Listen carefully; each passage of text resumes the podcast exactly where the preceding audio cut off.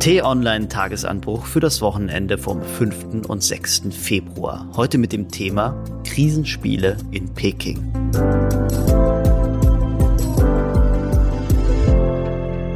Herzlich willkommen, liebe Hörerinnen und Hörer, zur neuesten Ausgabe des Tagesanbruchs am Wochenende.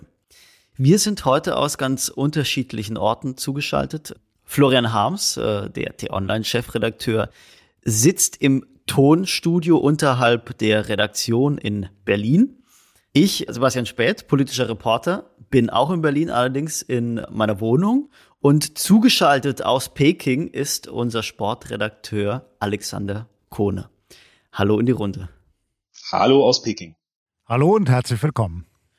Ja, wir wollen heute über die 24. Olympischen Winterspiele in Peking, der chinesischen Hauptstadt, sprechen. Spiele, die schon jetzt als Tiefpunkt in der fast 130-jährigen Geschichte der Olympischen Spiele gehandelt werden. Äh, man könnte auch von Krisenspielen sprechen. Warum das so ist, lass es mich kurz zusammenfassen. Das sind die Menschenrechtsverletzungen, beispielsweise an den Uiguren, also der islamischen Minderheit Chinas. Da war der Umgang mit der chinesischen Tennisspielerin Peng Shuai, die Vorwürfe des sexuellen Missbrauchs gegen einen hochrangigen chinesischen Politiker erhoben hat und seither sagen wir es mal, wie es ist, äh, aus dem Weg geräumt wurde. Da ist der riesige ökologische Fußabdruck, den diese Spiele hinterlassen werden und Chinas Null-Covid-Strategie. Alex, ich würde gern mit dem letztgenannten Punkt anfangen. Du bist für uns nach Peking gereist, ich habe es gerade gesagt.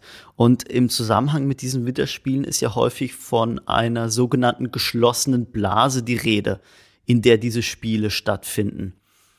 Kannst du uns mal erklären, was damit gemeint ist und beschreiben, wie deine Reise war?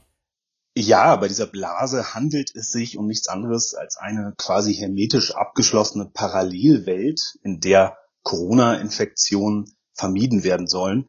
Gerade weil die Angst vor Omikron sehr groß ist in China und in dieser Blase sollen sich eigentlich nur Sportler, Offizielle und eben auch Journalisten befinden und dadurch so eine Berührung mit der Bevölkerung mehr oder weniger komplett vermieden werden. Für mich hieß das äh, eigentlich schon vor mehreren Wochen, mich intensiv darauf vorzubereiten, unter anderem dadurch, dass ich in mehreren Portalen angemeldet war in Bezug auf die Olympischen Spiele, ob das ein Tracking war, beispielsweise über eine App meiner Körpertemperatur beziehungsweise Corona-Tests, die ich vorher machen musste, äh, das hat mannigfaltige Ausgestaltungen gehabt. Und wo du jetzt gerade nach der Anreise fragtest, das kann ich vielleicht auch einmal ganz kurz umreißen. An welchem Tag bist du denn geflogen, wenn ich da kurz dazwischen fragen darf? Ich bin am Dienstag geflogen, erst am Dienstagmorgen von Berlin nach Paris und dann von Paris nach Peking. Und schon als ich den Flieger nach Peking bestiegen habe, habe ich gemerkt, dass es anders ist als in Deutschland, weil es die Corona-Bedingungen angeht, beziehungsweise die Corona-Maßnahmen. Denn schon bevor ich überhaupt dieses Flugzeug betreten durfte, wurde meine Temperatur gemessen und auf diesem Flug dann noch zwei weitere Male. Nicht von ganz normal gekleideten Flugbegleiterinnen und Flugbegleitern, sondern komplett in weißen Anzügen, in Schutzanzügen verhüllten Menschen, die dort an Bord waren. Und äh, die haben auch nicht den klassischen Bordservice, den man so kennt, geboten, sondern waren eigentlich nur dazu da, die Temperatur zu messen und zu schauen, dass auch alles in geordneten äh, Bahnen verläuft, die Menschen ihre Masken tragen und das Essen gab es in Plastiktüten, die auf den Plätzen lagen. Und wenn ich dich im Vorgespräch richtig verstanden habe, dann war dieser Flug ja kein klassischer Linienflug, sondern nach Peking fliegen eigentlich nur sozusagen extra gecharterte Flugzeuge. Genau, denn bis November war es noch so, dass jeder Journalist, jede Journalistin sich die Flüge selbst herausgesucht hat nach Peking und dann hat eben das Organisationskomitee aufgrund der Omikron-Gefahr gesagt, nein, das wollen wir nicht und dementsprechend alles erstmal auf Null gesetzt. Da gab es dann zwischenzeitlich die Ansage, dass nur von fünf Destinationen weltweit überhaupt eine Einreise auch nur an einen Flughafen in Peking möglich ist. Das muss man sich mal vorstellen. Fünf Destinationen aus der ganzen Welt. Das ist nun nicht allzu viel. Letztendlich war es dann so, dass das etwas ausgeweitet wurde. Doch unter dem Strich sind quasi, wie du sagtest, auch keine Linienflüge mehr vor Ort und halt eben nur diese speziellen Olympiaflüge, die überhaupt dort abgefertigt werden. Das hat dann am Flughafen zu teils aus meiner Sicht skurrilen Szenen geführt. Als man da hereinkam, es war ein sehr großer Terminal, war quasi keine Menschenseele dort nur ein paar Leute, die vor Ort gesagt haben, wie nun die weiteren Corona-Bestimmungen dort ablaufen oder die Corona-Testungen. Und man hat sich schon gefragt, was da los ist. Denn bis auf ein paar Leute, die dort in dieser Olympia-Bubble oder für diese Olympia-Bubble angekommen sind, war dort fast niemand.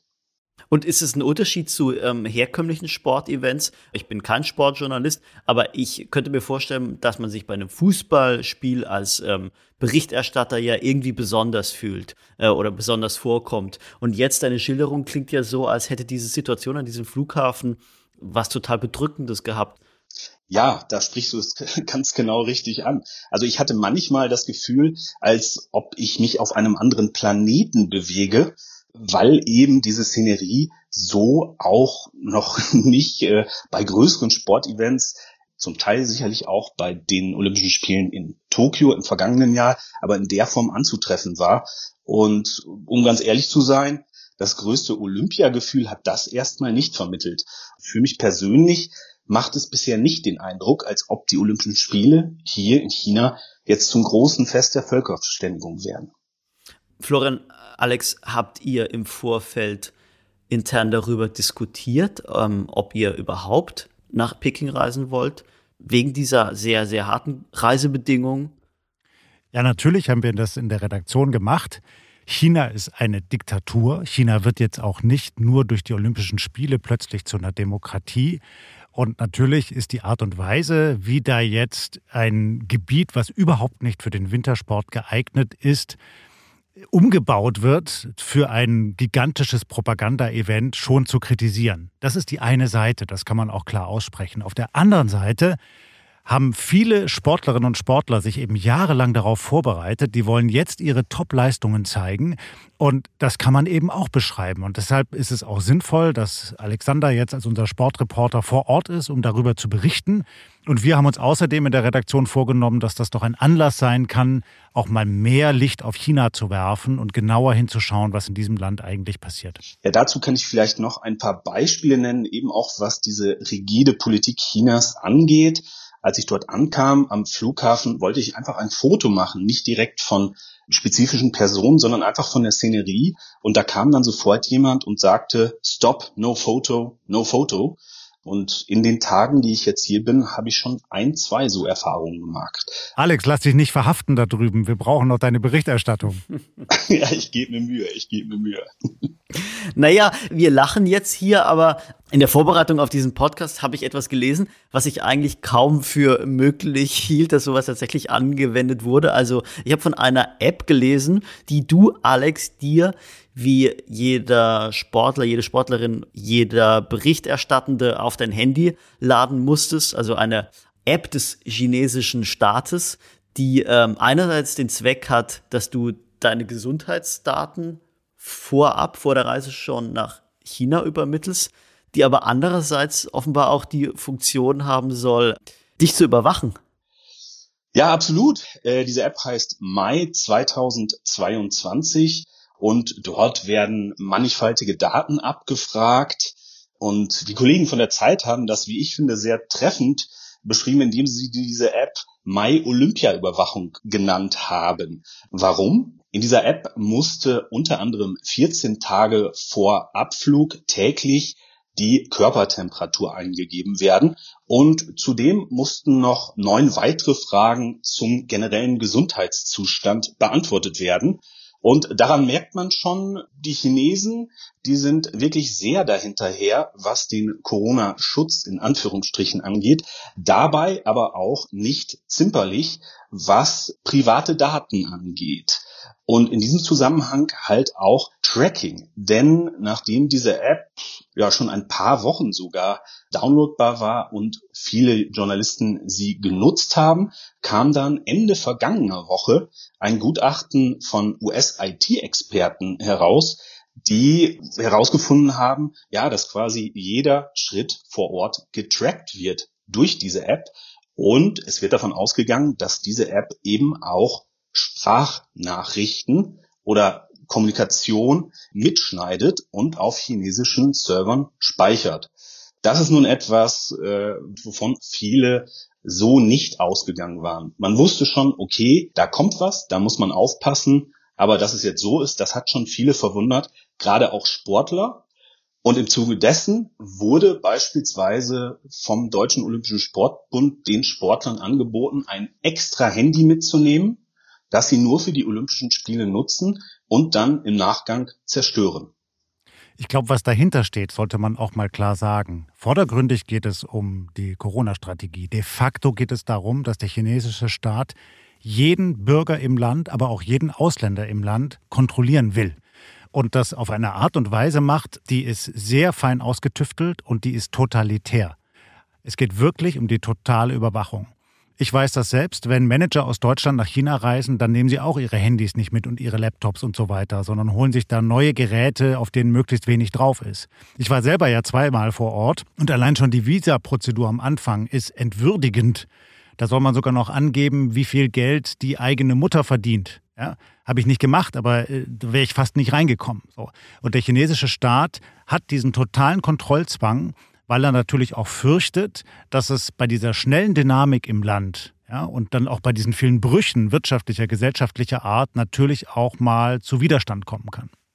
Also kommt China unter diesem Gesichtspunkt Corona eigentlich ganz recht, sozusagen, dass das Regime noch härter kontrollieren kann, als es gewöhnlich möglich wäre, weil er dieser Corona-Deckmantel ist. Ja klar, Corona ist da wie ein Turbo. China ist eine digitale Überwachungsdiktatur und die forschen an Technologien, von denen wir hierzulande noch gar nichts gehört haben. Ja, ich habe das selber mal erlebt in einem Startup in Shenzhen im Süden Chinas. Die haben geforscht an einem Computerchip, der Menschen unter die Haut implantiert wird. Dieser Chip misst die Körpertemperatur und andere Daten im Körper und sendet das an die App und die App kann mit einem staatlichen Gesundheitsserver verbunden werden. Dann kann der Staat zum Beispiel sehen, aha, in einer bestimmten Gegend Chinas gibt es viele Menschen mit hohem Blutdruck. Gucken wir doch mal, wo das Problem liegt. Kann aber genauso sehen, oh, da hat jemand viel Nikotin im Blut oder viel Alkohol im Blut. Den werden wir mal schön reglementieren. Der muss mehr Steuern zahlen oder kriegt sonstige Privilegien entzogen. Und das ist natürlich etwas, was mit unserem freiheitlichen Gesellschaftsbild in keiner Art und Weise vereinbar ist. Dann darf ich mal ganz zum Fragen, Florian, warum ähm, schicken Medienhäuser wie wir, wie aber auch äh, andere Medien aus der ganzen Welt ihre Reporterinnen und Reporter nach Peking? Na, weil da Dinge passieren, die berichtenswert sind. Wir haben ja als Journalisten die Aufgabe zu berichten, einzuordnen und zu erklären. Und das ist einfach eines der größten Sportspektakel auf diesem Erdball. Und da kommen Spitzensportler, die Spitzenleistungen erbringen werden. Und natürlich wollen wir darüber berichten. Und eben drumherum auch über China. Wirklich nochmal, das ist ein willkommener Anlass, zum Beispiel eben auch über diese Überwachungsmechanismen zu berichten. Also das, was an dunklen Seiten in China möglicherweise irgendwann auch bei uns ankommen könnte, weil wir vielleicht davon beeinflusst werden. Aber genauso auch zu schauen, was es an hellen Seiten in China gibt. Denn China ist viel mehr als nur eine Diktatur. China ist ein Land mit einer unglaublichen Dynamik, mit einer tollen, jahrtausendealten Kultur und mit vielen Menschen, die unglaublich viel beitragen können zu den Fragen, die uns heute auf diesem Erdball beschäftigen. Ich habe euch ja im Vorgespräch gesagt, dass ich gar kein Kenner von Sport-Großveranstaltungen bin, aber was ich weiß, ist, dass es doch sowas wie einen olympischen Gedanken gibt. Und ähm, dieser Gedanke hat meines Wissens etwas mit Vereinigung der Völker zu tun, etwas mit, naja, man feiert einen Sportsgeist. Und was du eben gesagt hast, Florian, ist, dass man ja jetzt äh, nach Peking reist und nicht einfach nur über dieses Sportevent berichten kann, nicht einfach nur die Sportlerinnen und Sportler feiern kann, sondern dass man das alles nur quasi mit den Gedanken im Hintergrund tun kann, dass dort in China teilweise Unrecht geschieht. Jetzt frage ich mich, verqueren dann diese äh, Olympischen Winterspiele in Peking nicht vollkommen den eigentlichen Grund, warum es diese Olympischen Spiele gibt? Ja, ein Stück weit schon. Und das hat etwas damit zu tun, was aus Olympia geworden ist. Früher war das ja nicht nur die Idee des olympischen Gedankens, die Sportler kommen zusammen und die Weltjugend betätigt sich gemeinsam, sondern es ging wirklich auch um den sportlichen Ehrgeiz, aber eben in einem überschaubaren Rahmen. Heute ist Olympia ein riesengroßes kommerzielles Event, mit dem das Internationale Olympische Komitee und seine Funktionäre viele Millionen und Milliarden verdienen Darum geht es und natürlich darum, dass die Staaten sich damit schmücken können und das jetzt auch als Propagandainstrument missbraucht wird. Das war schon in Sochi so in Russland, das ist jetzt auch in Peking so in China. Und wenn wir das aber ändern wollen, dann ist es ja nicht damit getan, dass wir jetzt einfach hier in Deutschland rumsitzen und lamentieren und uns darüber beschweren, dass die Chinesen so böse seien, sondern dann müssen eben die europäischen Länder sich abstimmen und gemeinsam Druck auf das IOC machen und denen beispielsweise sagen, dem steht ja Thomas Bach vor, ein Deutscher, Lieber Thomas Bach, wenn weiterhin europäische Athleten zu den Spielen kommen sollen, dann musst du, muss das IOC gewährleisten, dass die Spiele künftig erstens nachhaltig sind, also klima- und umweltfreundlich, und zweitens nicht in Ländern stattfinden, in denen die Menschenrechte mit Füßen getreten werden. Mhm. Kommerz, den du gerade angesprochen hast, Florian, ist ja das eine, aber der andere Aspekt ist ja einfach sowas wie, ich benutze jetzt mal den Ausdruck, Praktikabilität.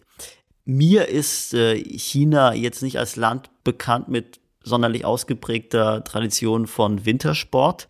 Und äh, in der Vorbereitung habe ich gelesen, wie viel Aufwand aufgebracht werden musste, um Peking in einen Wintersportort zu verwandeln. Äh, vielleicht, Alex, kannst du uns da noch mal ein bisschen Einblicke geben, äh, welcher Aufwand da betrieben wurde? Ja, man muss schon sagen, äh, Schnee liegt in Peking nicht viel. Klassische Wintersportstadt oder eine klassische Wintersportregion ist das hier einfach nicht. Da sieht man auch daran, dass viele der Anlagen, gerade die Anlagen, die ein bisschen größer sind und ein bisschen außerhalb liegen, erst in den letzten Jahren gebaut wurden. Das heißt, hier gab es vorher keine entsprechende Infrastruktur. Und hier ist natürlich das Schneeproblem. Das heißt, wenn kein Schnee da ist, dann muss man ihn eben produzieren. Und dementsprechend gibt es halt hier eine Menge Kunstschnee, was teilweise zu sehr skurrilen Bildern führt. Wenn man beispielsweise von oben die Ski-Alpin-Strecken anschaut, sieht man da sehr hohe Berge, die von oben, ich habe sie aus dem Flugzeug gesehen, alle relativ dunkel sind. Nur ein paar weiße Linien verlaufen dort und das sind eben die künstlich angelegten Strecken. Zudem ist es so, dass viele Sportarten die hier bei den Olympischen Spielen schon jahrelange Tradition haben, in China vorher noch gar nicht einer breiten Masse wirklich bekannt waren. Dementsprechend wurde mit massivem Einsatz Infrastruktur errichtet, beispielsweise eine Skisprungschanze gebaut, die, ja, offizielle Angaben dazu gibt es nicht, aber um die 100 Millionen Euro gekostet haben soll. Und Martin Schmidt, äh, mit dem haben wir gesprochen, der hat gesagt, naja, eigentlich tut es schon etwas weh, wenn man so eine teure, moderne Anlage sieht und man weiß eigentlich schon vorher, naja, da wird eine Bauruine draus, aber er sagt, da muss man schon mit rechnen. Aber ich verstehe trotzdem noch nicht, warum China sich ausgerechnet Winterspiele ins Land geholt hat. Also, was man sagen kann, ist ja, dass China sich als neue Weltmacht inszenieren möchte und das auf vielfältige Weise tut. Aber das wäre doch auch auf andere Art und Weise gegangen als mit Winterspielen in Peking. Naja, es ist schon ein Riesenpropaganda-Coup, weil China mit Peking die einzige Stadt hat, die innerhalb weniger Jahre sowohl die Sommer- als auch die Winterspiele ausrichtet. Das zu schaffen, signalisiert der eigenen Bevölkerung, wir sind ganz oben. Wir sind das einzige Land, was zu so etwas in der Lage ist. Und das entspricht natürlich voll und ganz dem chinesischen Entwicklungsplan, innerhalb der nächsten Jahre an die Weltspitze vorzustoßen. In jeder Hinsicht. Politisch, wirtschaftlich, militärisch, aber eben auch sportlich. Und hinzu kommt, dass die chinesische Führung dadurch halt eben auch China zu einer Wintersportnation machen möchte. Das heißt, wenn diese Spiele nun kommen, soll das die Bevölkerung auch begeistern, Wintersport zu treiben. Und naja, was macht man da Besseres, als solche Anlagen hinzustellen, die eben schon gigantisch sind. Ob sie entsprechend nachgenutzt werden, ist eine andere Frage. Wir haben noch gar nicht über die Sportlerinnen und Sportler gesprochen.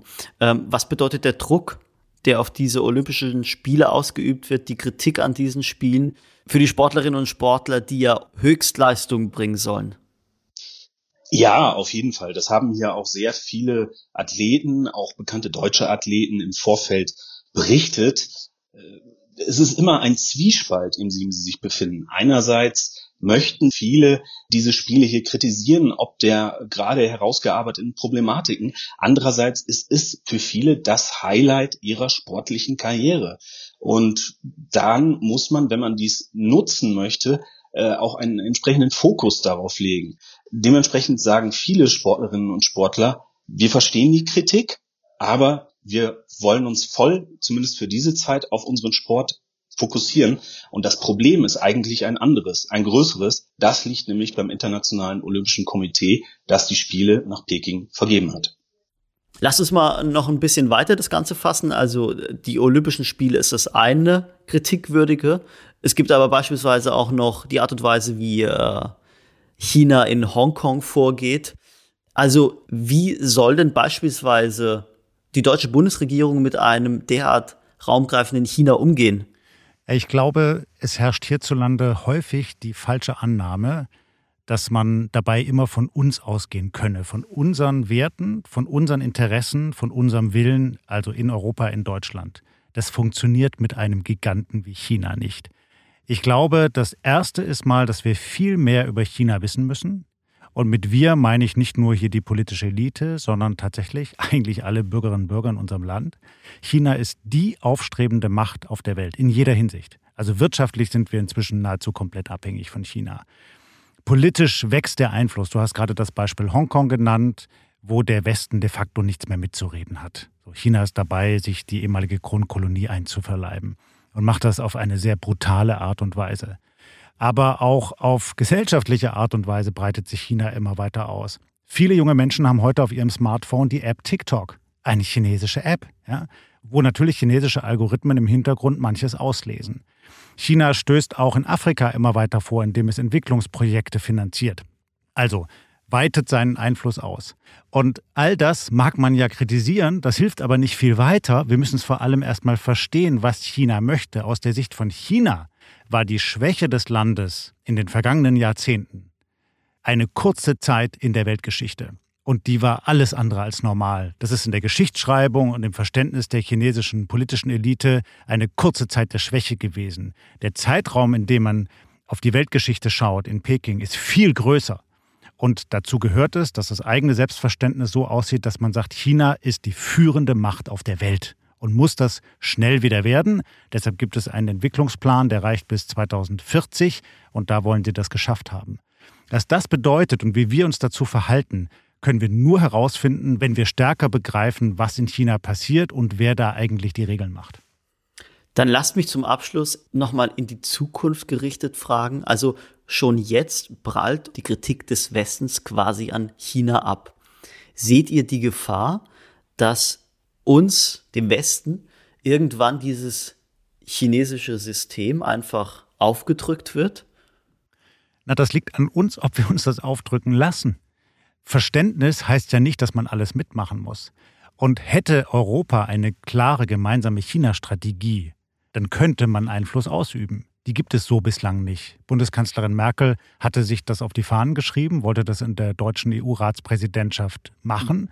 Dann kam leider Corona dazwischen und sie musste sich wieder mal um andere Themen kümmern. Aber das braucht es. Es braucht ein gemeinsames Verständnis der EU-Staaten, wie man mit China umgeht. Heißt dann aber auch, dass Deutschland da nicht aus der Reihe tanzen kann, wenn es beispielsweise um Investitionsvorhaben in China geht.